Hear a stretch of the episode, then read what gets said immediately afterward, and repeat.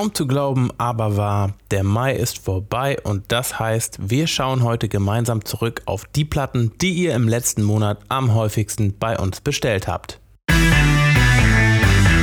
Und damit herzlich willkommen zu einer neuen Folge unseres JPC Blogcasts. Dieses Mal mit den Vinyl-Topsellern aus dem Mai 2019.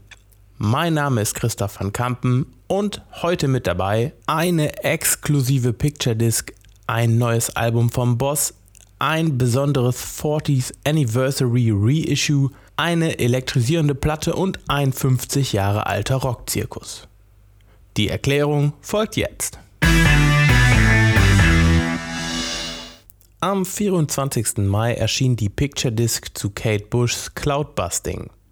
Die illustrierte Scheibe versammelt vier Songs der britischen Sängerin und Pianistin und ist exklusiv bei JPC erhältlich zumindest was Deutschland, Österreich und die Schweiz betrifft.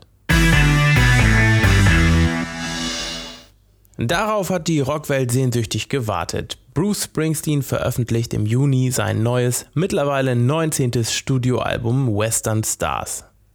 Die Inspiration für die Platte fand der Boss im südkalifornischen Pop der 1960er und 70er Jahre. Ihr habt das Album schon fleißig vorbestellt.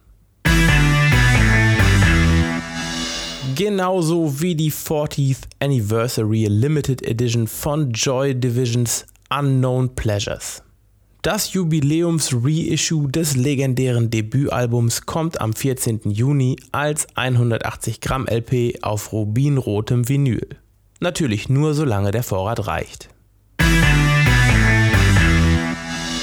Außerdem ganz oben in unseren Topsellern aus dem Monat Mai das neue Black Keys Album Let's Rock.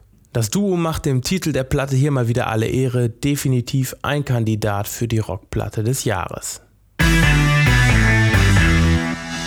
Bereits mehr als 50 Jahre ist es her, dass die Rolling Stones zum gemeinschaftlichen Rockzirkus einluden.